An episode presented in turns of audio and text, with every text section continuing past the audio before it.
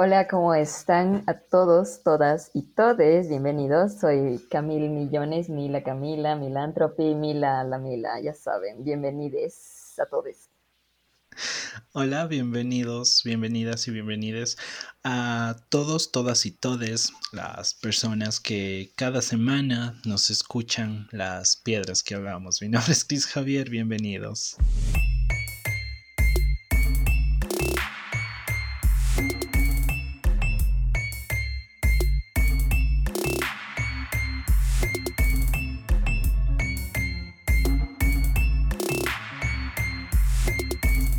El día de hoy, amiguitos, amiguitas y amiguites, tenemos un tema muy especial y una edición muy especial, pues vamos a hablarles nada más y nada menos que de la religión, de la religión, las religiones, las 10.000 religiones, y este episodio pues se transmitirá a través de una Eucaristía presencial de mi nueva religión llamada el tren del mame. Así que bienvenidos sean todos y que muchas bendiciones. Esto no va a ser un podcast, esto va a ser una Eucaristía. Así que tomen asiento, relájense y bienvenidos.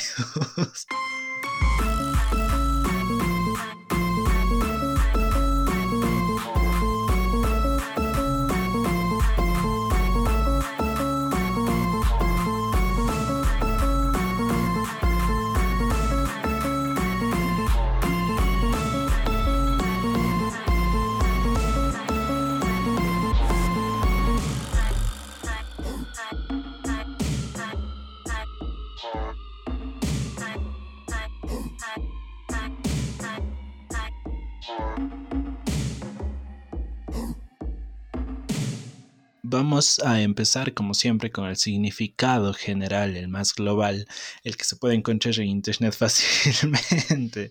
La religión suele definirse como un sistema cultural de determinados comportamientos y prácticas, cosmovisiones, ética, textos, lugares sagrados, profecías u organizaciones que relacionan la humanidad a además eventos sobrenaturales, trascendentes o espirituales.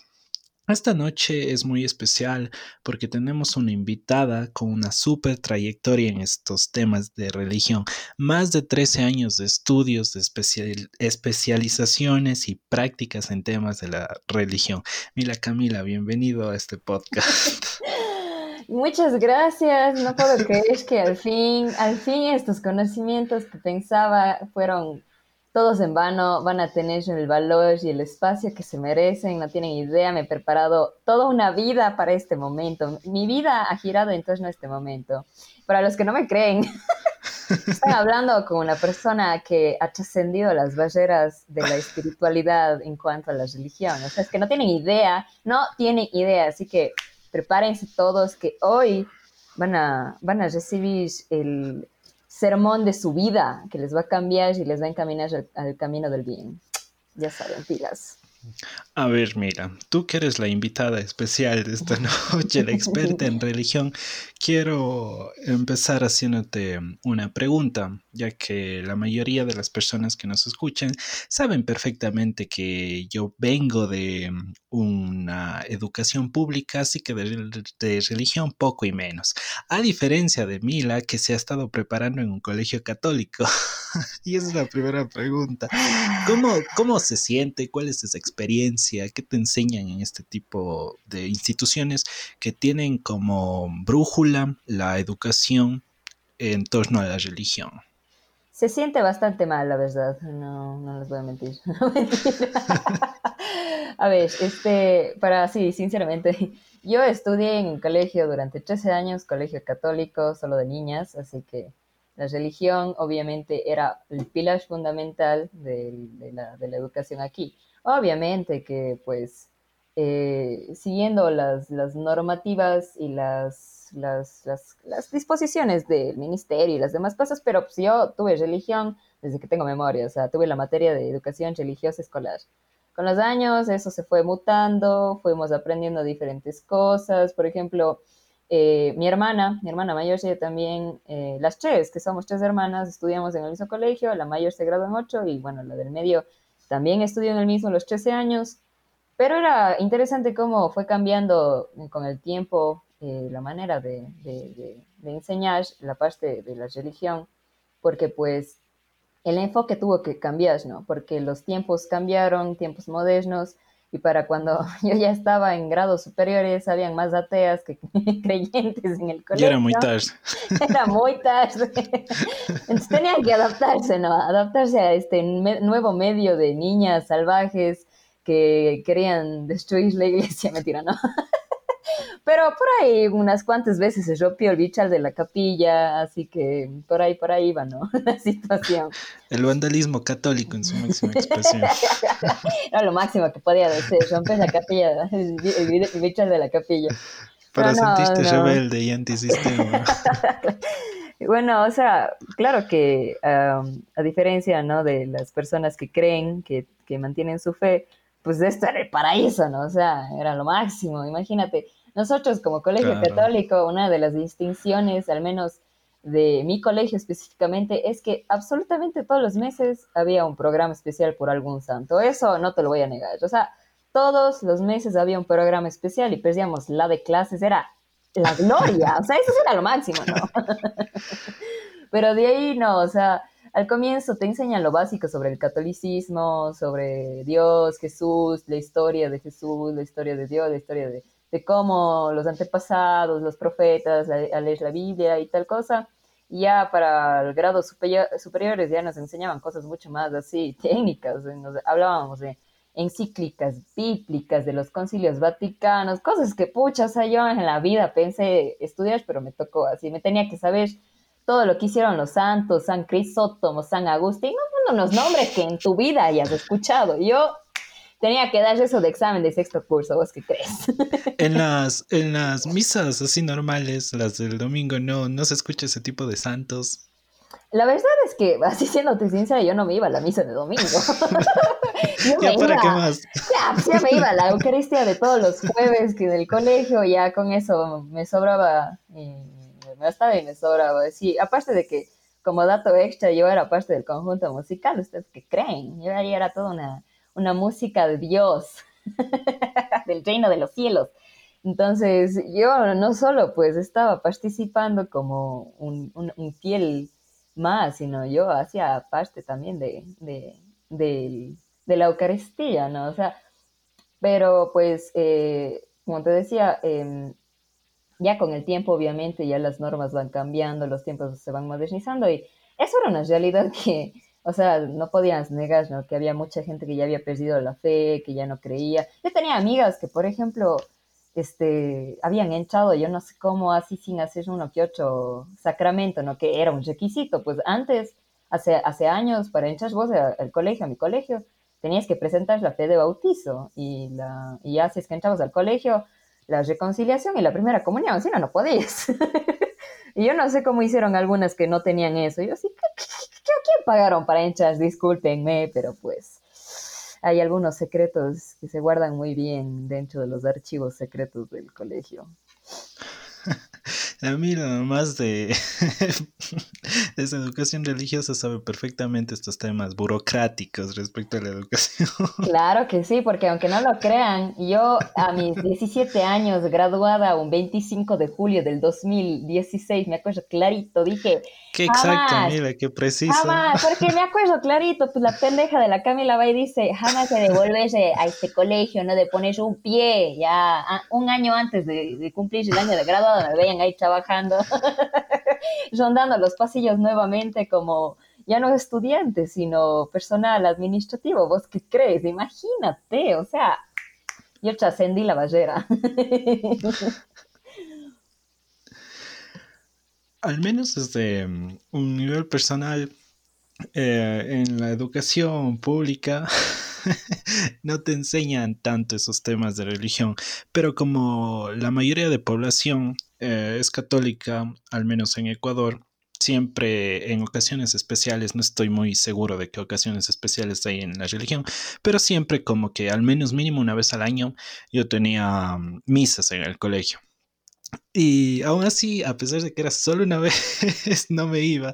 Y hacía cualquier cosa por anclarme y no escuchar la visa porque no me gustaba. no me sentía cómodo ahí. Porque cuando, cuando yo era pequeño, mi, mi mamá es, sí es una persona muy creyente, muy religiosa, me llevaba siempre los domingos a la iglesia. Y hay algo que si te he contado, Mila, lo único que me gustaba de la iglesia era justamente este coro. Eh, yo me iba a la iglesia encantado de la vida, ¿no? Para escuchar la palabra de Dios. Me iba a la iglesia encantado de la vida para escuchar cómo toca el coro, porque las canciones religiosas, las canciones católicas son buenísimas. Son unas canciones bellísimas. Entonces, ya me veías a mí ahí pequeñito, ilusionado, encantado con la música de misa. Entonces yo le rogué y le rogué y le rogué a mi mamá que me compre una guitarra porque yo quería formar parte de ese, de ese coro de la iglesia. Coro de los Ángeles. Sí, así que me compraron mi primera guitarra. Ahora, aparte de eso, también mi mamá me obligó a seguir todo este catecismo, la primera comunión, la confirmación, etcétera, etcétera, pero mm, no me gustaba tanto. La verdad me iba porque me obligaban, no porque me gustaba. Aparte de todo eso, mi, mi pack no es una persona creyente, entonces tampoco sentía presión. Me iba ya porque era algo que hacer los fines de semana, al menos que yo tenía el catecismo. Pero bueno, se fue cumpliendo todos esos pasos, esos requisitos, ¿no? Indispensables para algún día que te cases. o por si la muerte no te alcanza por ahí de mala manera, que te hagas reconfirmado, bautizado. Para que al menos no termines en el infierno, no termines en el limbo, ¿ya? Si no terminas en el cielo, en el limbo, más que sea al menos para que si algo existe ya me perdone por haberme puesto agua bendita, por haber recibido el cuerpo de Dios en mi alma. Y bueno, más allá de, más allá de todo eso, también es importante conocer un poco, al menos desde, desde lo que yo he leído y yo conozco lo que significa todo este tema de la religión, porque más allá de esa fe, de las creencias individuales de cada persona, que obviamente este es un tema súper respetable, de las convicciones, de las creencias, de la religión que practique o que se sienta apegado cada persona, existe todo un compendio, una historia que está mucho más atrás de eso, al menos desde el punto de vista que yo conozco, que yo sé. La mini historia de la religión y de la iglesia va de la siguiente forma. todo empieza cuando nosotros éramos una pequeña civilización que apenas estaba dando sus primeros pasos, que apenas estaban realizando las primeras leyes, eh, se necesitaba establecer conductas sociales para mantener un comportamiento cívico, para mantener un comportamiento civil. A raíz de eso, una de las grandes ideas que nació de ello fue crear toda este, esta religión al respecto.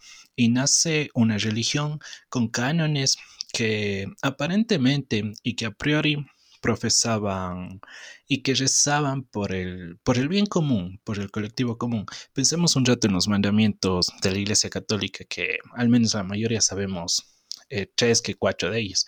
No robar, no matar. Más allá de una convicción de un ser superior, estos iban dirigidos netamente a mantener el foco a mantener el núcleo principal de la sociedad que era la familia, la propiedad privada y sobre todo la vida. Entonces a raíz de eso se empieza a moldear las ideologías, la ética y todo lo relacionado a la religión.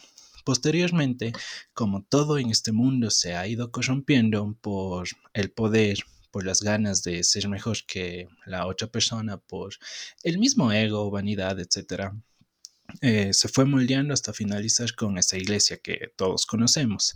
Anteriormente en esa iglesia era la única que profesaba y la única que decía la información, los mensajes.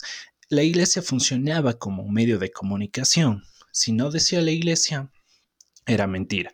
Si lo decía la iglesia, era una verdad absoluta. Entonces la sociedad empieza, sigue evolucionando, sigue desarrollándose y empiezan los distintos medios de comunicación. Por ejemplo, uno de ellos, los chasquis. Entonces ahí se dan los primeros conflictos, los primeros encontrones, ¿no? Entre una iglesia y entre personas que no creían netamente o que no se comían todo lo que la religión imponía si bien nació con fines buenos, con fines de mantener núcleos, con fines sociales, finalmente se termina corrompiendo y era netamente el uso de poder. Y con ese poder también nacieron las distintas escalas sociales, más allá de los terratenientes, más allá de esa época feudal, mucho antes de eso.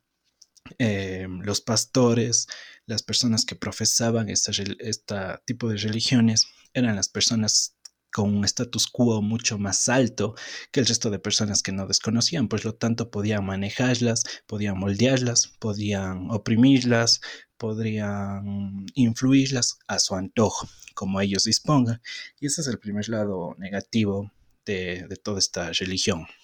A partir de eso, como estaba contando, ya nacen los diferentes chasquis, diferentes formatos de comunicación de aquella época antigua. Entonces empiezan los primeros conflictos de poder, esas luchas entre el creacionismo, entre personas que confiaban ciegamente que todos estos mandamientos eran concebidos desde un ser superior y las personas que decían que no, eh, que el sol no nació de Dios, sino que el sol nació a través de procesos de, de coincidencias o de ciclos de energía, etc.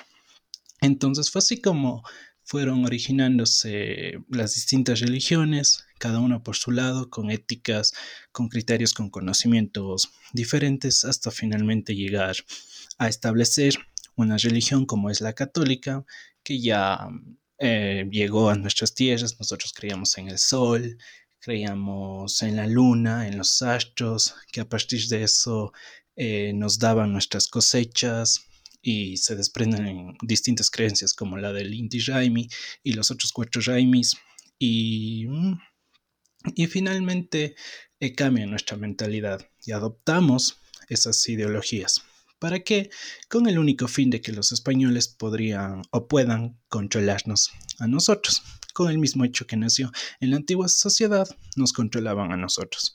Esa es una brevísima historia a través del tiempo, a través del tiempo-espacio, de cómo fue evolucionando la, la religión y las creencias de las personas. Claro, este, yo creo que todos somos este, testigos de cómo la religión ha sido una parte fundamental de, nuestra historia, de la civilización, porque pues como decías tú, Cris, este, eh, llegó, llegó un punto en el que la religión llegó a ser parte del, poder y básicamente se gobernaba haciendo uso de la religión. Hemos visto cuántos reyes y reinas europeos más que nada se fundamentaban en la religión católica para gobernar, para hacer uso de su poder. E incluso, e incluso hemos visto cómo, cómo, gracias a esto, o sea, no gracias, sino más bien dicho, a consecuencia de este uso de poder eh, a través de la religión, se hicieron incluso hasta muchos actos atroces en nombre de la religión. ¿Por qué? Pues, pues obviamente los líderes utilizaban esto y decían, a ver, yo creo en este Dios, en esta deidad y hay estos mandamientos hay estas leyes, hay estas cosas, y el que no esté de acuerdo con esto, el que no sigue estas leyes, pues nada, se va a la horca y pierde la cabeza, así de sencillo.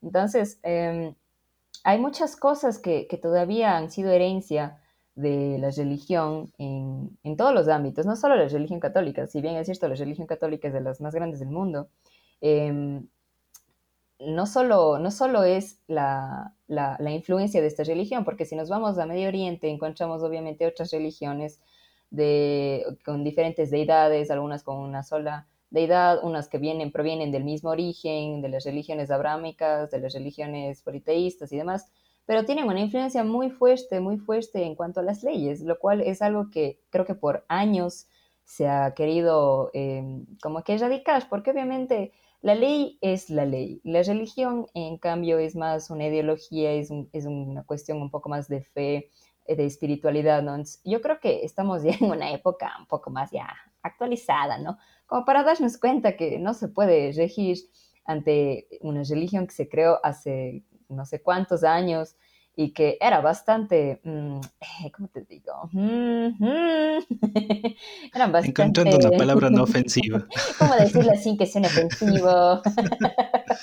te juro, o sea, eran, era bastante violenta, era bastante, se, se segregaba mucho hacia estos grupos Y además está el hecho de que con, el tiempo esto mutó y, esto cambió y se tergiversó, pues porque aquí hay algo que a mí me encanta, el típico que, cuando te entras a un grupo de compra y venta, de así de ofertas cuenca, y peleas con una señora y dice así, habla sobre Dios y la religión y cómo, yo qué sé, si este grupo étnico no debería ser aceptado en los reinos de los cielos por tal o cual cosa. Y uno dice, señora, verá, le comento en la Biblia, en la historia de Jesucristo, no hay gente blanca, usted está equivocada, vaya y revise la historia. O sea, en cuestión de... señora, yo vine a comprar. Sí, asiéntese, señor. Entonces, Claro, es, es, una herencia bastante, bastante fuerte que cala hasta el día de hoy, aunque digan que el Estado es totalmente laico, es, es un poco falso, si vamos un poco a, los partidos políticos, se puede notar la influencia de la religión. O sea, hay partidos que se identifican con esto. O sea, no solo aquí en Ecuador, ya hablo de, también en otros lados. El partido que es de Donald Trump, estoy consciente de que es de conservador y hablan de la religión y de toda la vaina. es como que, mm, amigos, es 2020, por favor, actualicémonos.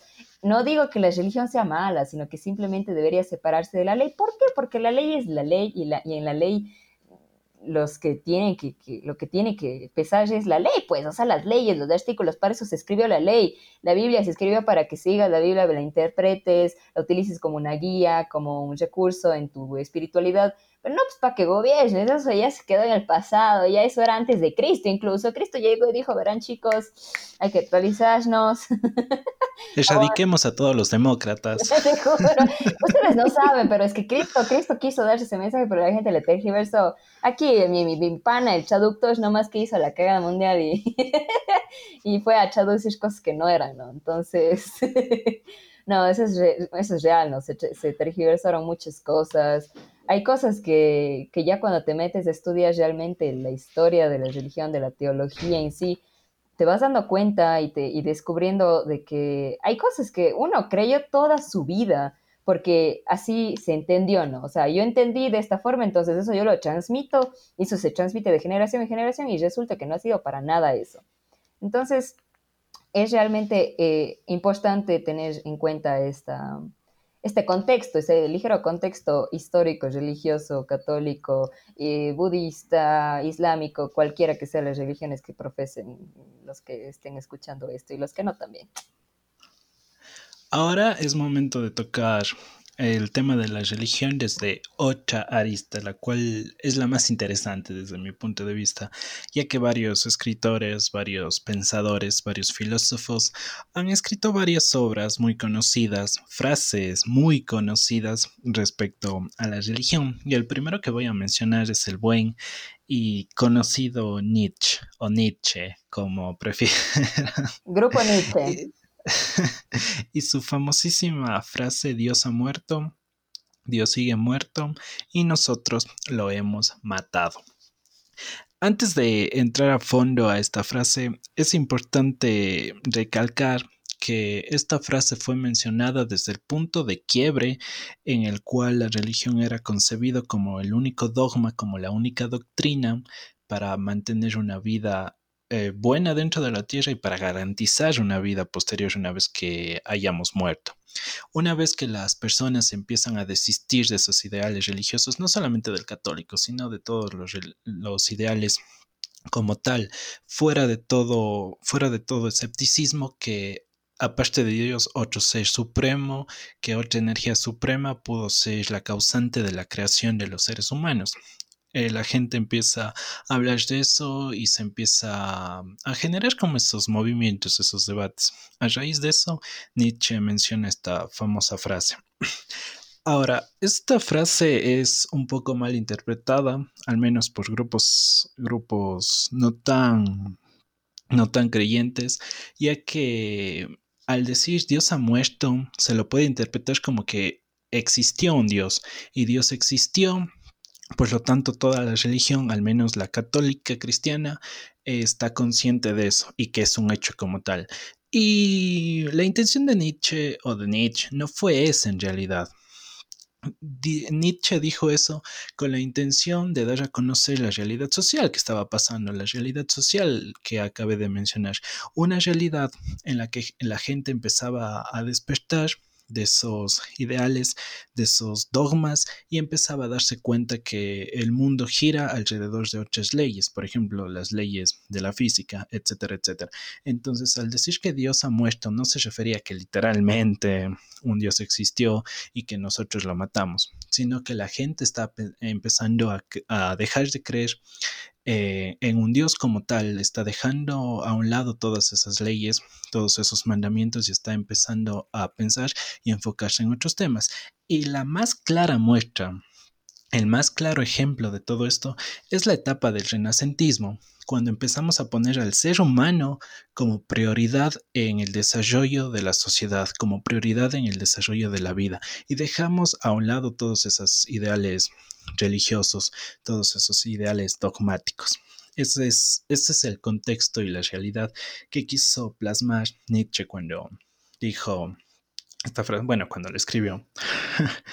otro de los grandes pensadores, otro de los grandes escritores es Miguel de Unamuno. Este es un escritor, un filósofo, un pensador español y dijo lo siguiente, o más bien lo escribió. Yo creo en Dios porque creo a Dios. Puede ser un poco confusa esta frase, puede ser incluso eh, llegas a pensar que sería un oxímoron, pero nada que ver con eso. Lo que significa es que la creación de Dios y que el ideal de Dios empieza desde el mismo momento en el que nosotros creemos o que esa idea se nos es impuesta. Si a nosotros nunca nos hubiesen conquistado los españoles en primer lugar, no tendríamos idea, la más mínima idea de esa religión, no tendríamos la más mínima idea de ese pensamiento, de ese criterio de la figura de Dios y de toda la religión católico-cristiana que viene con eso. Nosotros seguiríamos creyendo seguramente en el sol o también hubiésemos sido víctimas de ese proceso de evolución y hubiésemos puesto al ser humano como prioridad. Pero el ideal general es que si Dios existe, es porque nosotros hacemos que exista.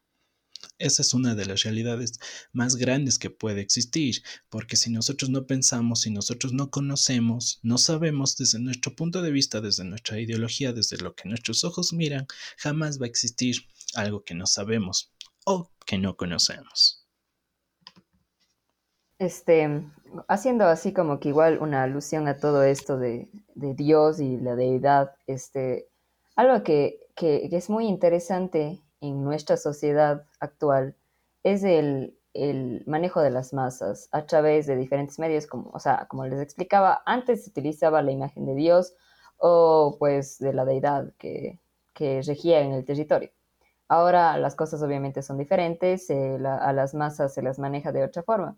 Pero aquí hay algo muy, muy, muy interesante que es bastante común que la gente hable de este tema, especialmente en la religión católica. Estoy segura que también en las otras religiones debe haber alguna variante parecida, pero hay algo conocida como la culpa católica. La culpa católica prácticamente eh, viene del hacer el mal, ¿no? O sea, del pecado. El pecado que obviamente nosotros sabemos que hay cosas que no debemos hacer porque molestan a Dios, porque van en contra de los principios de la religión católica, porque obviamente no es tan bien así de sencillo. Pero eh, con los años, como decía, se ha ido eh, modificando un poco el significado de este tipo de accionar, ¿no? O sea, yo me acuerdo, por ejemplo, como experiencia personal en la escuela nos decían que tenemos que obrar bien, que tenemos que ser, es más, la frase, famosísima frase que dice, em, buenos cristianos y honrados ciudadanos, que no me acuerdo quién dijo, creo que fue Don Bosco, si no fue Don Bosco, perdón. Pero... Has fallado tus tres años de educación. Estoy un poco oxidada, pero créanme, no, no, está, eso está fresco. El trauma sigue fresco.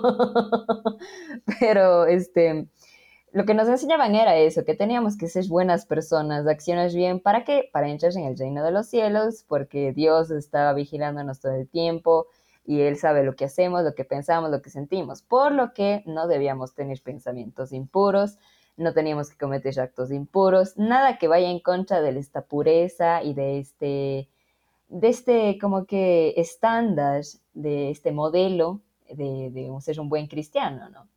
Pero había algo que también me llamó mucho la atención, que decía que Dios perdona. Dios perdona y si es que vos te arrepientes y te arrodillas ante Dios, Él te va a perdonar todos tus pecados. Entonces era como que, a ver, yo no debo actuar mal ni pensar mal, pero si lo hago y le pido perdón a Diosito, entonces ya se acaba todo. Entonces puedo, puedo nomás pensar mal. O sea, claro que yo era una pequeña niña que todavía no entendía muchas cosas y con el tiempo ya me fui dando cuenta de más o menos qué era lo que significaba. O sea, lo que querían más que nada es que si, tenemos la opción de no hacer el mal, no la hagamos. Y si la hacemos, pues hay que arrepentirse porque Dios ama todas las cosas, Él nos creó, Él es nuestro Padre, nos creó a su imagen y semejanza, por ende, Él nos va a perdonar todo. Como decía, todos estos significados de este Dios se han ido modificando porque cuando vos lees la Biblia, al menos los primeros libros del, Antiguo Testamento, vos ves a un Dios enojado, a un Dios castigador, a un Dios que es está bravito, así, porque los humanos son una pendejada y pasan haciendo pendejadas, ¿no? O sea, Dios dice, a ver, hagan esto y ellos hacen todo lo contrario, entonces Dios se pone bravo y hace alguna vaina. Termina medio mundo y de ahí otra vez empieza. Entonces así sucesivamente y así va pasando con todas las historias, desde Noé hasta Moisés, hasta Abraham y toda la vaina. Entonces vos ves que es un Dios así medio bravo y dices, chuta, ese Diosito de, esa, de esas épocas, no quisiera que me toque porque... donde me toca ese Dios de ley, sí, que me caen las siete plagas, y no solo las siete plagas, me caen las siete plagas elevada a la sexta potencia. Entonces, esos, esos como que significados se van cambiando, esas percepciones van, van cambiando, y más que nada, este, el Dios que muchos de los cristianos católicos tienen es un Dios intervencionista. ¿Y esto qué quiere decir? Para muchos, Dios interviene en tus actos, en tu vida, en tu actuar, ¿sí? O sea, eh, lo que quiere decir es que, por ejemplo, yo hoy en la noche, antes de dormir, voy a rezar y oro y le pido a Dios que me ayude con, a, salir de esta situación de la pandemia del coronavirus. Y le, ruego a Dios y le pido de corazón y digo, Dios, o sea, eh, yo te ofrezco un sacrificio, no sé, una alabanza todos los días para que tú puedas ayudarnos a salir de esta. Entonces, es un Dios que interviene, es un Dios que Él está pendiente de tu vida y si es que tú le pides algo y obviamente le entregas algo a cambio, pues Él va a accionar. Esa es una de las percepciones que se tiene todavía de Dios, que es un Dios intervencionista. Más adelante, en otras versiones, otras eh, como subserie, no sé si serían subreligiones, no son subreligiones, sino más bien como que mm, sectas o diferentes eh, hilos de pensamiento en el que Dios no interviene, simplemente Dios es, está ahí, Dios es omnipresente, omnipotente, es el todopoderoso, es el creador, está ahí y, nada más. O sea, Dios te creó y vos tienes que estar agradecido porque te creó y tienes que vivir tu vida y obviamente también pues obrarás bien para entrar en su reino o no. Y así sucesivamente se van cambiando estas percepciones de Dios y del reino de los cielos.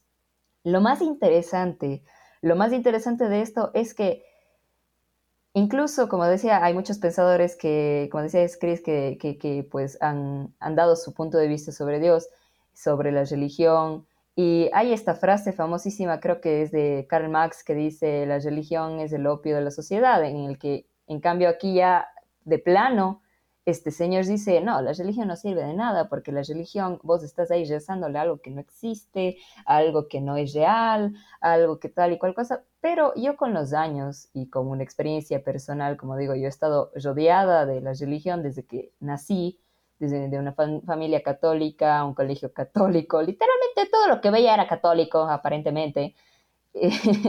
yo me di cuenta que, que, que cada, cada, cada persona tiene a su propio Dios, o sea, tiene una percepción de Dios que es, obviamente está aceptada generalmente en nuestra sociedad, así hablando de, Cuenca, de nuestra ciudad, pero cada persona tiene su percepción de su propio Dios y, y, lo percibe a Dios de una forma u otra. Y algo que me sorprende mucho es que nunca vamos a saber cuál es la percepción de Dios de las personas que creen. Porque Dios, no, vos, o sea, obviamente la mayoría estamos como que adoctrinados a verle a Diosito esa figura de un hombre, de un señor ya de, cabello largo, blanco y barba blanca, así un poco mayor, y que está con una túnica blanca y que no hace nada más, ¿no? y, pero, pero obviamente hay muchas percepciones, hay muchas ideas y hay muchas cosas que, que, que, que cambian. O sea, incluso hay sectas dentro de las mismas religiones, como no sé si habrían, habrán escuchado de, por ejemplo, los testigos de Jehová, de los protestantes y esas cosas, ¿no? O sea, Dios en realidad viene siendo, creo que algo que va, que trasciende la religión. Yo, eso es algo que yo me he dado cuenta, porque mucha gente dice, mira, yo no tengo una religión, pero yo creo en Dios. Y es como que, a ver, ¿cómo es eso? Explícame, explícate. Entonces, estos significados ya van trascendiendo a la parte de la espiritualidad más que de la religión. Y eso es muy complicado porque hay mucha gente que todavía tiene arraigado el sentimiento de religión, que debe tener estos dogmas, estas leyes, estos eh, como que estos eh, como mandamientos que deben regirse porque dicen es que, pero ¿para qué hizo todo esto? ¿Para qué, para qué escribió la Biblia? Y, Discúlpeme, señora, Dios no escribió la Biblia, escribieron los profetas y luego llegó un señor hebreo que lo tradujo, así que no me venga estar aquí confundiendo las cosas, discúlpeme. Entonces, como decía, Dios ya viene siendo más algo, algo un poco más, eh, más grande que, que la religión. Y no solo en la católica, o sea, he visto que igual mucha gente, no sé si han visto o tú has visto que hay muchos judíos modernos que, o sea, vos ves y ni, ni idea que es un judío, pero de ahí hay otras ya sectas que son los ortodoxos o incluso los amish, que son judíos, que vos dices, pucha, pero este es más judío que, que Jesús, o sea, porque, como decía, va cambiando y se va adaptando y se va adaptando al medio. Ahora, para tocar un poco de los temas que, mencionaste, quería tocar este tema de los judíos y, em, y las cosas que se han dado a raíz de, su religión, pero no quiero que me cancelen, que me cancelen el podcast. así, que voy, así, así, que voy a tocar otros puntos. A ver, hay algo que, hay algo que, que dijiste y que me desbloqueó un recuerdo de la infancia es sobre ese Dios que te observa. Te juro que yo estaba súper friqueado con esto cuando yo era un niño y me enseñaban esto en el catecismo. No sé, tendría 12, 13 años. No, mucho antes. A lo mejor 10, 11 años más o menos. Y me súper friqué porque literalmente cuando eres un niño empiezas a absorber todos esos conocimientos que te dan, em, que te profesan, ¿no? Entonces, se me veían así cosas súper densas a la mente, como que Dios te observa en todo momento, cuando te bañas, no sé, e, era muy denso. Cuando haces pipí.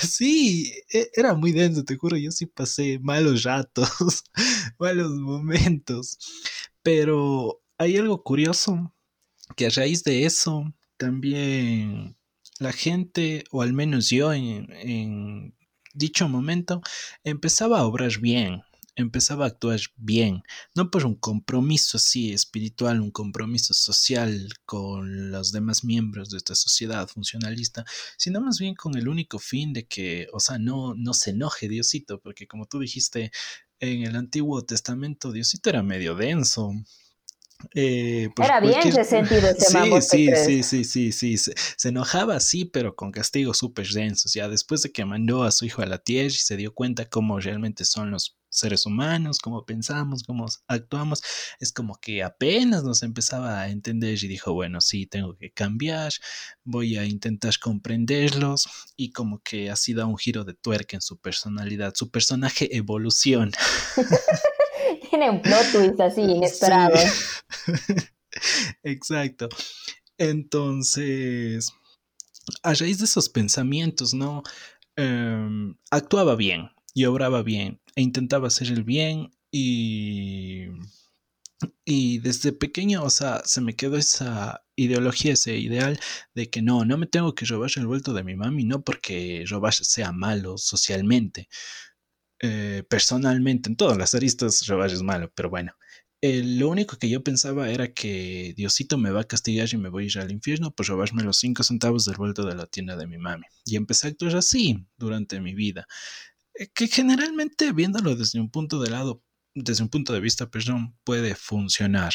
porque desde ahí empieza como que a nacer la fe que sentimos y que siente mucha, mucha gente, muchas personas, porque a través de la fe, a través de las creencias, a través de esos dogmas, tal como sucedía en la antigüedad, como había contado, y estos son esos, esos esas cosas que siguen en nuestro cerebro, que siguen funcionando, que no se han desvanecido como producto de la evolución del ser humano a lo largo de su historia, se han quedado y hay algunas personas que actúan bien porque creen fielmente, firmemente en que si actúan bien en esta vida, cuando mueran, van a ascender al reino de los cielos y van a poder disfrutar. Entonces, la religión y sobre todo la fe desde ese punto de vista es súper buena porque ayuda a la sociedad a mantenerse dentro del camino correcto, dentro del camino de la ética. Como ya lo dije, ayuda a mantener eh, encarrilada a una sociedad para que no mate, para que no robe, para que, bueno, el resto de mandamientos es como que ya un poco más ético, moral, pero a raíz de eso las personas se lo piensan dos veces antes de cometer algún delito, algún crimen. Y desde esa óptica, desde ese foco, me parece que la religión cumple un papel súper importante en las personas, súper importante en la sociedad, que es el encarrilarlos, sea por una convicción, por este beneficio recompensa de. Yo me he puesto bien para luego tener una buena vida, o simplemente por el respeto, porque yo creo firmemente porque eso me enseñaron.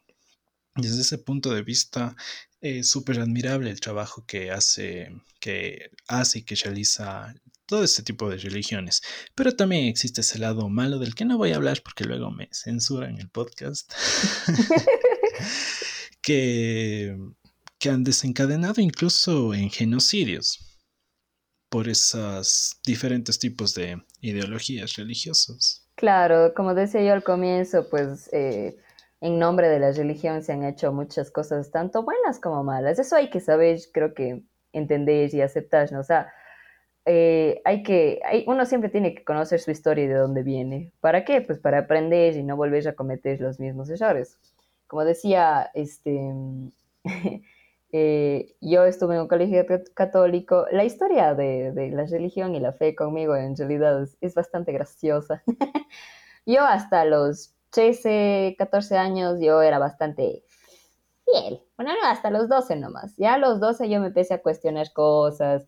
Porque ya pues creces y vas viendo cosas, ya uno llega al colegio, aprende, ve y oye por ahí, por allá. Entonces, como que te empiezas a cuestionar tal o cual cosita. Entonces yo decía como que, mm, esto no me convence.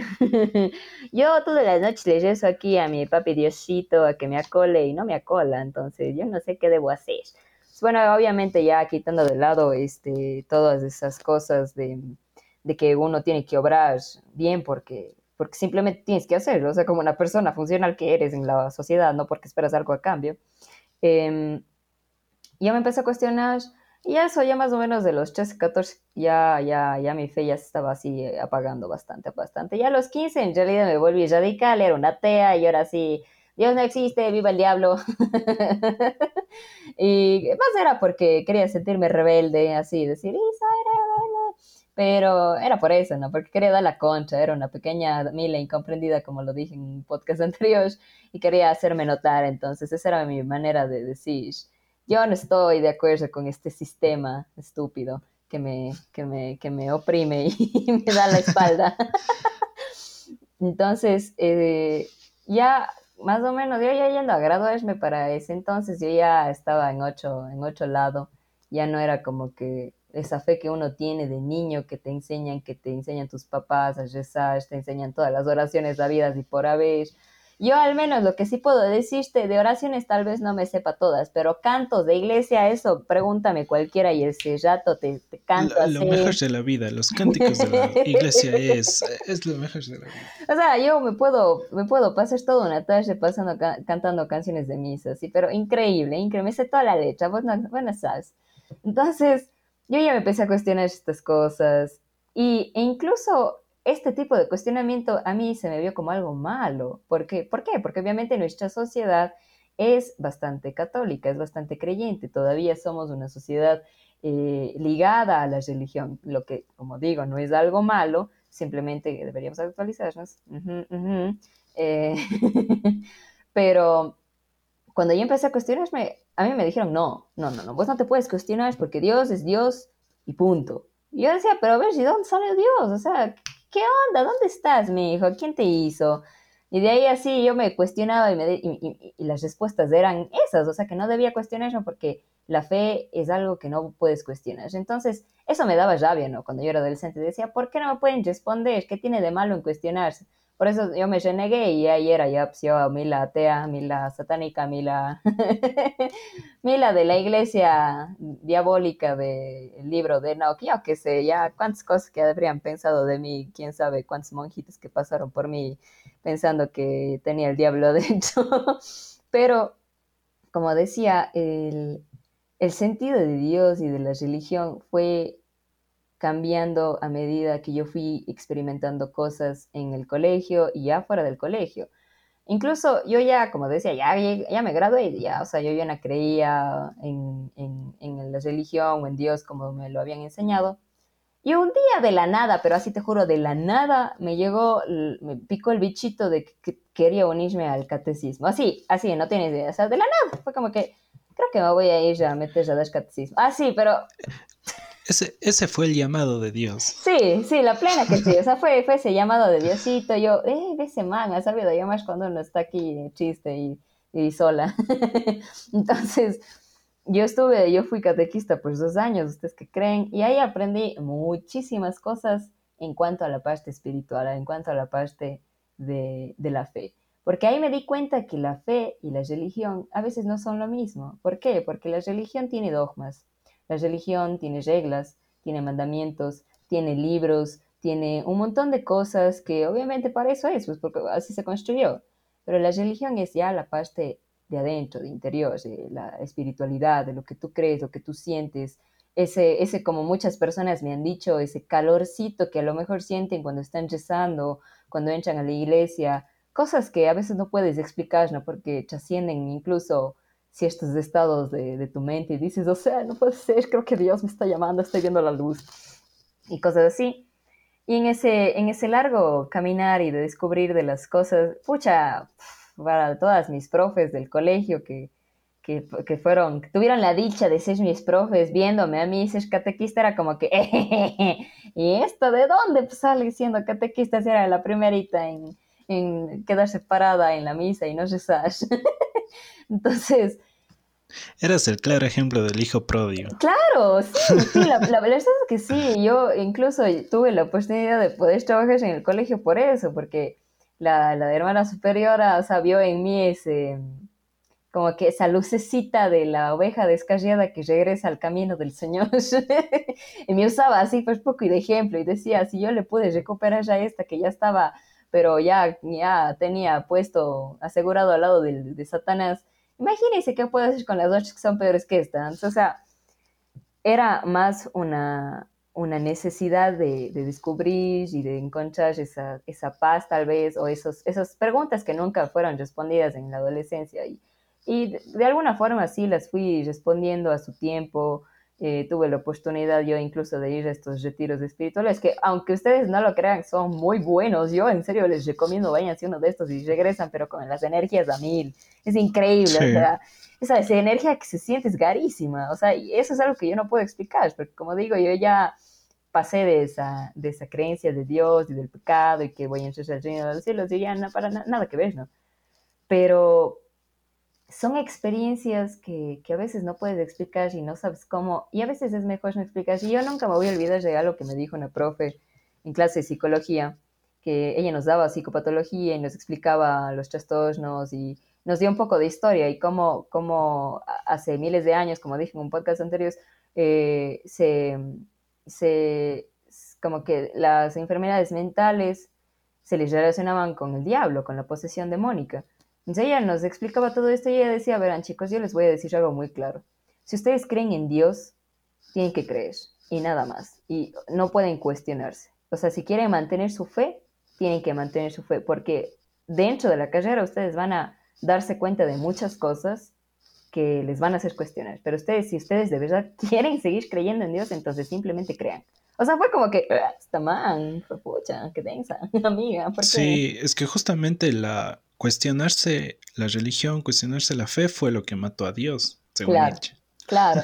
Entonces, como obviamente no queremos aquí es eh, la cancelación o hate o que se haga choya, no vamos a tocar los temas que son un poco más delicados porque yo creo que como decía Chris, la religión no es mala, la religión en realidad puede conducirnos a algo muy bueno, como yo que no soy una persona religiosa he encontrado cierto tipo de, de, no es refugio, pero sí un poco de alivio en estos momentos en los que la gente reza y está en un estado de paz. O sea, se siente esa calma, se siente esa paz, se transmite. Sí, sí, Por más de que uno diga, no, yo no siento nada. O sea, creo que a veces también nosotros tenemos estas barreras y este rechazo por estas situaciones que no queremos mencionar, que es muy entendible, pero yo creo que el, el error está en nosotros, en nosotros como seres humanos, por tergiversar y por creer que que al, decir que yo creo en tal o cual cosa, que pertenezco a tal o cual religión, soy libre de hacer lo que me da la gana,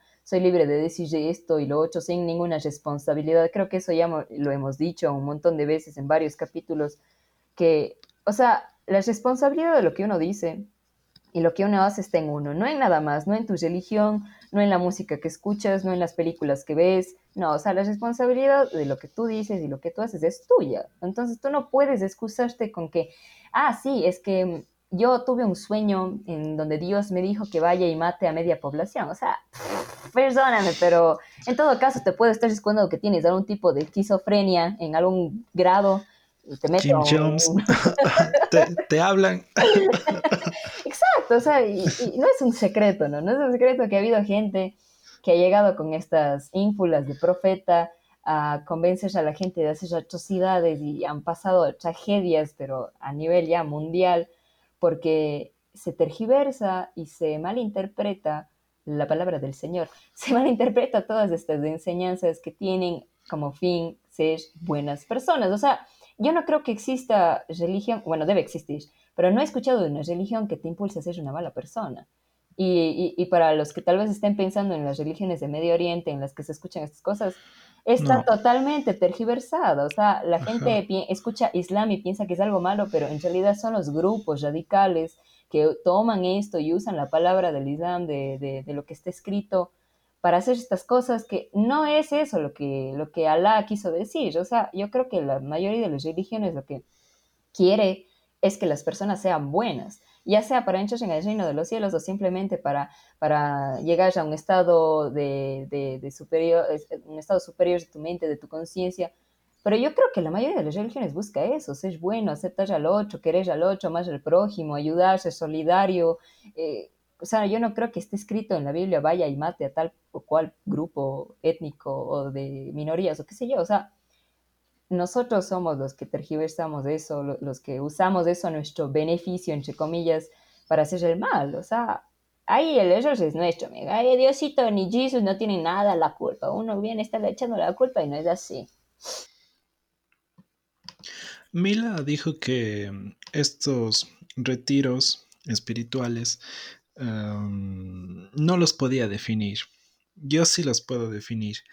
A mí al menos me sirvieron como catarsis. Y creo que es la palabra más idónea y más bonito para ese sentimiento que te produce, que te da después de que pasas por estos o tuviste la suerte de tener uno de estos eh, retiros o campamentos espirituales, religiosos o cualquier actividad que tenga relación con esto.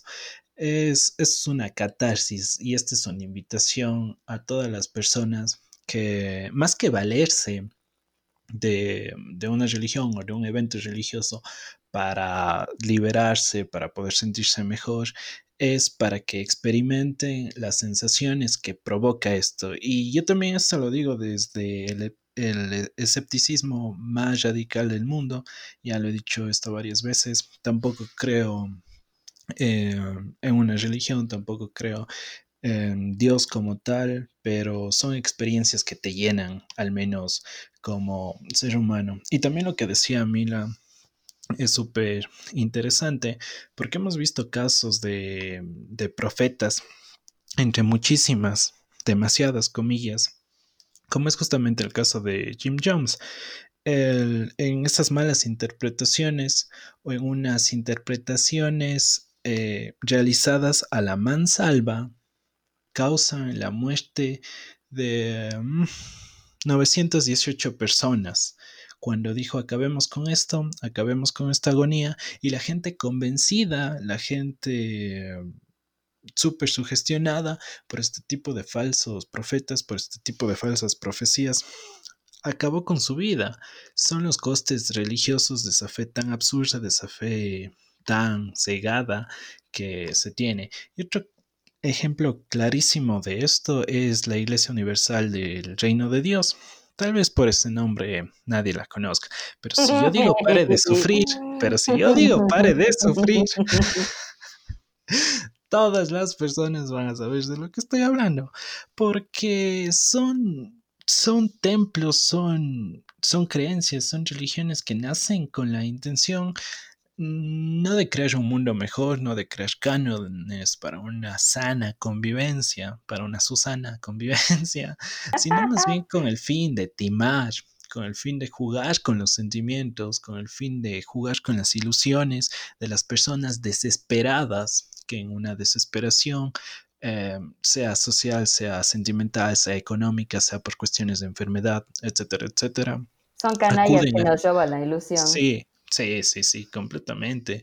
Se aprovechan de, estas personas y lo hacen de una manera tan espectacular, tan ridícula, tan de show, tan de reality, porque todos hemos visto em, esos supuestos exorcismos en vivo. Sí, sí, sí, es increíble las performances que se montan así. Y lo más increíble, que como un acto performático es súper válido.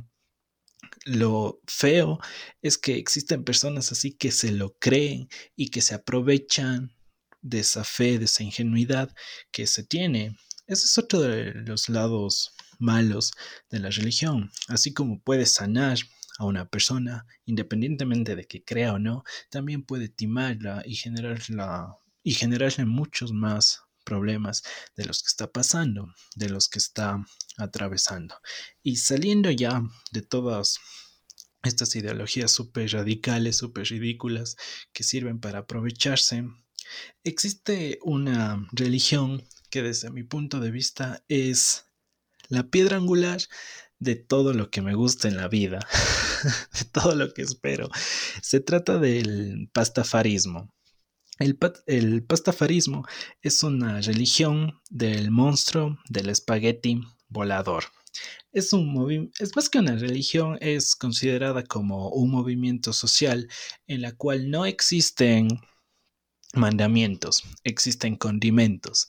Dice que esta religión, eh, primeramente, en primer lugar, fue planteada por un físico en una forma de burla, en una protesta social, en forma de comedia, para, para, representar todas esas, esas creencias, esas ideologías que se tienen respecto a todas las religiones. Las convirtió en un compendio y finalmente realizó la publicación dándoles el lado sarcástico a estas religiones y es, y es pues el motivo que más me gusta y es el motivo porque adoro este tipo de movimientos sociales porque nace desde, desde la comedia. Es el movimiento social cristiano. no sé, no sé, desde con esa intención de, de, comedia, de chiste, y por eso me encanta. Entonces, ellos creen, sí, efectivamente, en la existencia de un monstruo espagueti volador con albóndigas y toda la cosa, que fue la persona responsable de crear no solamente la Tierra, sino todo el universo, todas las leyes físicas que existen dentro del universo. Y es un movimiento social súper interesante porque tiene varias, varias, varias, varios adeptos a esta religión. El más claro ejemplo son los matrimonios que se dan. Eh, para casarte dentro de esta religión tienes que ponerte un colador en la cabeza y es chistosísimo porque si ¿Entiendes para qué se usa un colador? Cuando estás cocinando los fideos o el espagueti lo usas. Eso, y es una metáfora de las más hermosas de la vida que, que puede existir. Por eso me gusta, me gusta tanto. Ahora, que sea un movimiento social cómico, que sea un movimiento social como que burla, como que parodia social, etcétera, etcétera, no exime de personas que se lo toman en serio. Y antes, antes yo no creía que puedan existir personas que se lo toman en serio, pero respecto a esta pandemia del COVID-19 he visto muchísimos comentarios, muchísimos videos de personas que niegan, negacionistas del COVID-19, negacionistas del uso de la mascarilla, que dicen argumentos súper ridículos respecto al contagio, a las cifras, que es un que esto del COVID es un experimento social, que esto del COVID no existe, que yo con 15 años tengo toda la información del mundo y el resto de personas son tontas porque creen esto. Nuestros queridos y estimados COVIDiotas. A raíz de esto, ya cualquier cosa, cualquier cosa de la que piense o que cree o que crea la sociedad en general, yo me lo voy a traer, me lo voy a creer firmemente. Si existen personas que pueden negar el COVID-19, existen personas que realmente sienten esa, esa fe por el pastafarismo. bueno, como decía yo, debe haber miles ya de, de, subreligiones y demás cosas que, como decía, esta es nueva, ¿no? Eh, como, así como muchos de ustedes deben estar escuchando por primera vez. Yo también estoy escuchando así por primera vez, aunque no lo crean. Aunque usted no lo crea y por primera vez en el capítulo final podcast, estamos aquí enterándonos de, de las nuevas tendencias en la religión, ¿no? Pero algo que tú comentabas es que... Ha ido evolucionando. Claro, ¿ustedes qué creen? Como tú comentabas de que hay gente que esto se lo debe tomar así, pero súper en serio.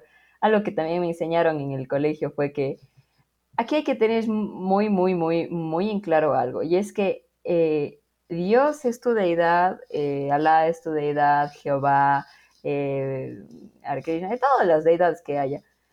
Lo que está mal, o sea, no está mal orarles, eh, yo que sé, hacer un sacrificio. Sacrificio me refiero a, por ejemplo, en Semana Santa la gente a veces no come carne los viernes o hace ayuno sacrificios a veces también el hecho de dar el, diezmo en la, en la iglesia, que ya muy aparte de lo que las demás personas piensan que se hace con el diezmo, pues eso ya son opiniones aparte, o sea, ese tipo de sacrificios, ofrendas, ¿no?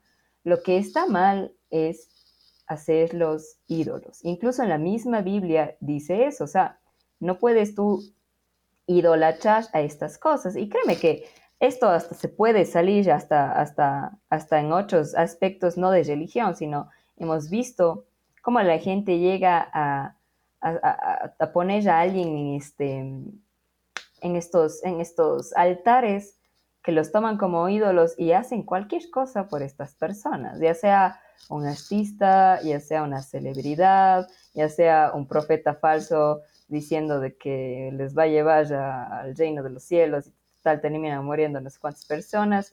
Entonces, ese es el error de nosotros los humanos, de, de, de, poner toda nuestra fe y nuestra razón, nuestro sentido común en alguien, cuando no es así. O sea, ese es creo que el mayor error que podemos hacer de, de, tener los ídolos y de hacer como que a alguien un ser supremo, cuando en realidad todos somos la misma vaina, o sea, misma pendejada, ustedes no creen.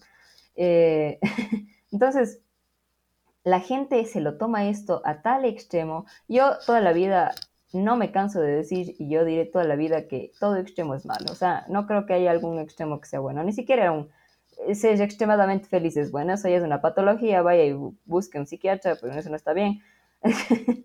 todo extremo es malo. Entonces, cuando se radicalizan las cosas, especialmente en la religión, se hacen horrores. Horrores, horrores, pero horrores de primer tipo. O sea, hemos visto, hemos visto que hasta el día de hoy se siguen cometiendo atrocidades. ¿Por qué? Porque se lo toma demasiado real, se lo toma demasiado personal lo que dice una religión, lo que dice una deidad, lo que dice una Biblia, un libro, algo, o sea, incluso hasta, hasta como decíamos, gente que, que, se autoproclaman profetas, son falsos profetas y que dicen que han tenido contacto con la máxima deidad y que son enviados y que ni sé qué, que ni sé cuánto y tal. O sea, la gente confía tanto porque de alguna forma llegamos a, hacer que nuestra vida esté alrededor de esto, ¿no? De esta creencia, de este, eh, no sé, de esta fe que no es, no es, o sea, eso quiero que entiendan, o sea, no estoy haciendo como que es algo malo tener fe, no es malo, es incluso muy bueno, hay mucha gente que se regocija en la fe, que encuentra la fortaleza en la fe y eso está muy bien. Lo que no está bien es, como digo, ya llevarlo a estos extremos de crear estos falsos ídolos, estos falsos dioses, estos falsos profetas y olvidas y negas la realidad y los hechos que están frente a nuestras narices. O sea, como, como yo he visto, he visto mucha gente que pone de excusa la religión para no usar mascarilla, para decir que el COVID es ah, falso, que, que, Dios nos va a, curar y que nosotros, o sea, que lo único que tenemos que hacer es creer en Dios y eso es lo que nos va a salvar, nada más. O sea, ¿cómo Que Dios es la mejor medicina. Perdóname, ahí si me, si me quieren cancelar, háganlo, pero ¿cómo pueden decir eso? Pues Dios, o sea, estamos viendo cuánta gente se está muriendo, hay cuerpos, habían cuerpos en la calle de gente que se moría todos los días y que me vengan y que me digan de que es Dios el que nos va a salvar y que no hay que hacer nada, que no hay que usar mascarilla, que hay que seguir con nuestras vidas. O sea, perdóneme, pero qué estupidez. y, perdón, me alteré, pero, pero es que sí, ¿no? O sea, ahí es cuando uno dice, ya está, está, estamos trascendiendo no a un acto de fe, sino a un acto de estupidez, de estupidez humana, de creer que, que una deidad o que algo que es espiritual, que es algo nuestro, va a trascender la, la, valla de la realidad. O sea, no, y hay que tener sentido común. Está bien, crean, vayan a su iglesia. Bueno, no, ahorita no vayan a la iglesia, por favor, no vayan a la iglesia. El padre Marcelo da unas misas excelentes en vivo, es de lo máximo. Igual sigan al padre Paulo en Twitter, es lo máximo, es el goce. Eh, el mayor de los streamers cuencanos, ni los partidos de fútbol tienen tantos viewers como tiene. Ajá, sí, de verdad, o sea, miren cómo hay tantas alternativas, o sea, la fe también, también evoluciona y también se adapta, pero pues ellos tengan sentido común, o sea, no sean malitos, no nos hagan ese daño, ya estamos en el 2020, ya pues hasta cuándo vamos a tener que seguir soportando no sé cuántos profetas falsos, ya mijo, ya, ya estamos, ya no estamos para esos chotes, vean, no sé, hágame el favor, caballero, le pido de corazón, que use su sentido común, que mantenga su fe ahí como quiera tenerla, les rece a Dios, ya que sé, si es que son de otras religiones también, pues a sus dioses diferentes, yo que sé, sean, hagan el bien, amen al prójimo, pero usen el sentido común, o sea, no sean malos, no es tan difícil. ¿Por qué es tan difícil ser coherentes en esta sociedad? Yo no lo entiendo. Es importantísimo que todavía no se vayan a la iglesia, que sigan las misas a través de streaming. Si es esa necesidad, si hay esa necesidad latente, ¿no? Por escuchar la palabra de Dios. Ahora, regresando un poco a lo que estaba contando, empecé este podcast con esta ideología, con ese pensamiento de creo en Dios porque creo a Dios. Y respecto a eso, muchas de las personas que me habrán escuchado habrán dicho, ¿y de dónde sale este monstruo espagueti volador? No. A lo que yo les respondo, creo en el monstruo espagueti volador porque creo al monstruo espagueti volador. Y esa es una de las representaciones más ortodoxas que se puede dar respecto a estos símbolos, a todas estas ideologías que decía que nos estaba contando Mila sobre la admiración, sobre las reverencias que incluso a veces les hacemos. La idea de esto, como ya lo había dicho, es simplemente una parodia y Dios nace porque las personas creen firmemente en Él. Dios existe porque las personas están convencidas de su poder y porque las personas están convencidas de la fe. Eh, existen otras personas que pueden decir, si yo no veo, yo no creo. Pero yo también puedo decir, si yo creo, lo creo. Es por eso que nace esta religión o este movimiento social. movimiento social cristiano, ecuatoriano, adelante, ecuatoriano, adelante. ¿Cómo, nace como esta protesta, protesta social. Pero dentro de todos estos grupos, seas, seas fiel creyente del monstruo espagueti volador, o seas fiel creyente de, mm, de Dios, de la religión católica cristiana, las personas que más voy a hacer hacia el ladito de mi vida siempre van a ser los ateos, porque los ateos son los que me caen, me caen mal. A ver, no. Cancelado por los ateos. Gracias, gracias, Chris. Ahora sí se perdió la mitad de la audiencia.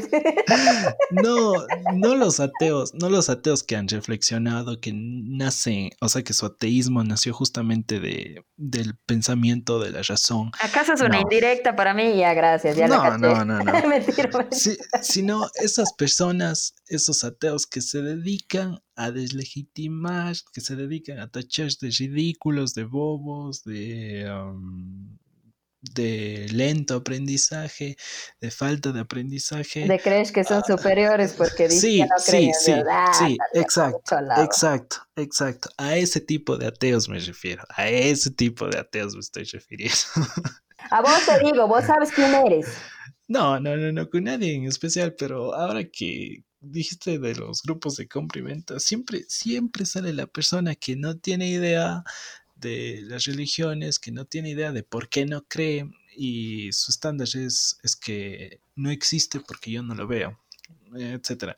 Y a raíz de lo que ellos piensan o de lo que ellos creen, se sienten superiores, se insultan, denigran a todas las personas que, que de verdad creen que tienen una fe, que esa fe les mueve a ser mejor cada día, que esa fe les mueve a, realizar actos buenos, que les mueve a ser solidarios con el prójimo, etcétera, etcétera, etcétera. Entonces, el hecho de que seas ateo está súper bien siempre y cuando no, no trates de menos a las personas que creen. Es como igual a la, o sea, muchos ateos también Em, tienen este argumento de que yo no creo porque no lo veo. Y también tienen este argumento de que la iglesia impone estas cosas, pero a la larga eso también se puede ver desde, el otro lado, ¿no? Decir, oye, tu Dios no existe por esto, esto, esto, esto, esto, esto, esto y lo otro, y te da la discusión, entonces como que te está tratando de imponer su, su, su, ideología, ¿no? Entonces, yo como una persona que, como decía Cris, o sea, realmente yo no creo, eh, pero ha sido por obviamente mis cuestionamientos, mi reflexión. Yo convivo todos los días con personas que creen fielmente, son muy creyentes, mis padres son muy creyentes, mi abuelita no tiene idea, escucha todos los días la misa en la radio. Y a mí, o sea, es chistoso porque, o sea, es chistoso escucharle, ¿no? Que esté escuchando en la radio la, la misa. Pero no es que yo le voy a decir, oiga, yo no creo, apágueme esa cosa, porque, o sea, yo me estoy imponiendo, ¿no? Yo me estoy... Ella tiene su libertad, cada quien tiene su libertad de profesar su religión de la manera que quieran, que puedan, que, que se sientan más cómodos y está bien. Pero venir tú a querer imponer, eso no es lo que está bien. Y, ya seas ateo o seas creyente, imponer tu ideología, tu manera de pensar, nunca está bien. Lo que uno puede hacer es decir, mira, yo creo en esto y tú crees en lo otro, pero yo te doy mi punto de vista porque pues nada, o sea, quiero conversar contigo, eh, quiero llegar a un acuerdo, pero si es que yo me de, la, de plano me lanzo a decir, no, yo no creo por esto, por lo otro, por lo otro. Y, vos, al menos que crees, eres un tal o cual. O sea, me parece una, aparte de una falta de respeto, me parece algo fatal que, alguien haga eso. O sea, yo creo que he aprendido desde mi propia experiencia que se debe respetar las creencias de las demás personas, no solo en la religión, sino en todos los ámbitos de, de la vida. O sea, si, si es que a alguien le gusta esto, y a vos no te gusta, no es tu problema, o sea, no es tu problema, no, a ti no te afecte nada que esta persona le guste o crea en esto. Ya cuando esto, como decíamos, trasciende a otros planos en donde se hace un daño a, un tercero, pues obviamente hay, hay que actuar y, y decir, oye, no, creo que lo que tú estás haciendo está mal. Pero, por ejemplo, nosotros eh, eh, personalmente, así, nosotros en, en, el mes de, ¿cuál es la cuaresma? en el mes de marzo y, ¿sabes? Es abril a veces, es la Semana Santa, ¿sabe qué es?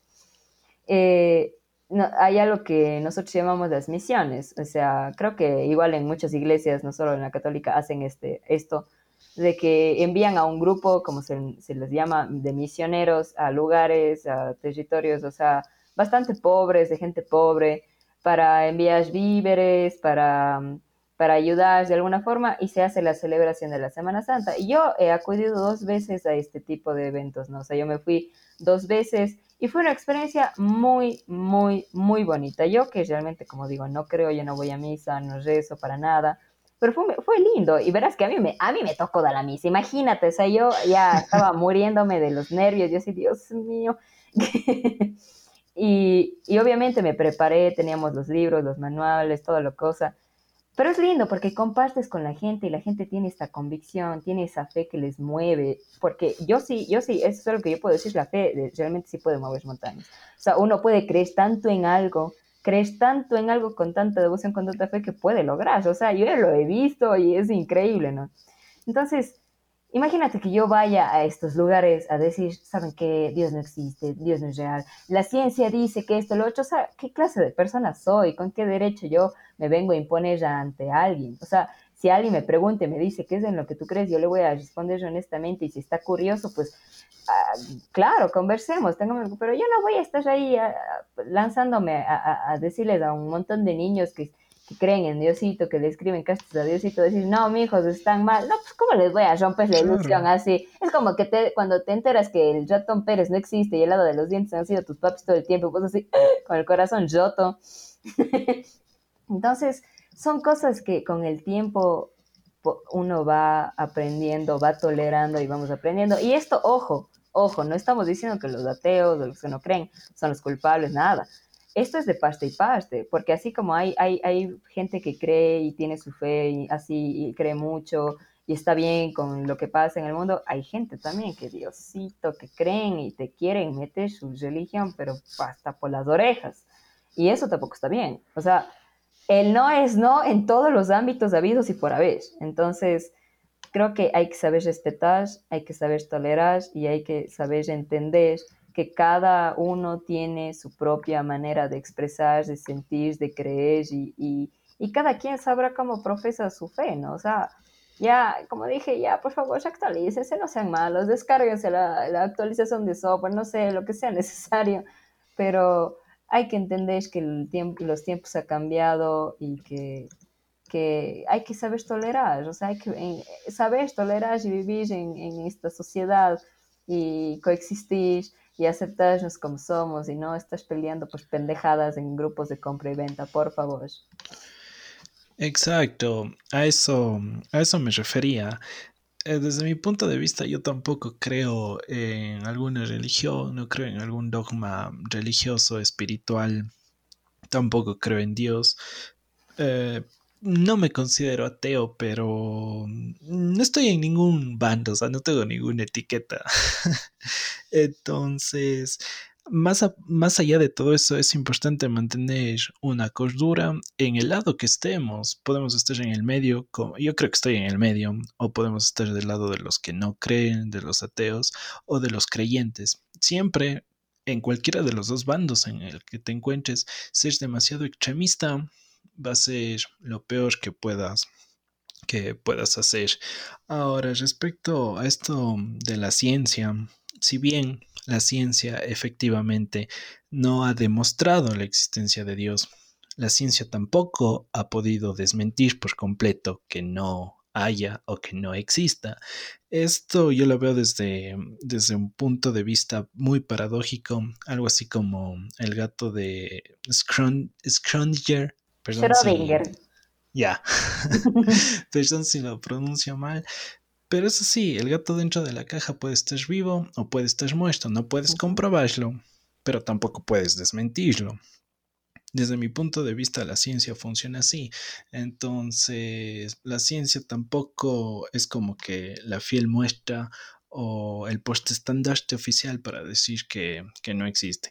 Más allá de todas las opiniones, de todos los criterios, eh, de, todos, de todas las cosas, ejemplos que nosotros podamos decir, ya en la parte final, es nuevamente importantísimo destacar el papel que ha realizado la religión que ha realizado la fe, que ha realizado la iglesia para encaminar a una sociedad para llevarla por el buen camino e intentar al menos que las personas sean la mejor versión de sí misma y que podamos convivir en paz, en armonía entre nosotros.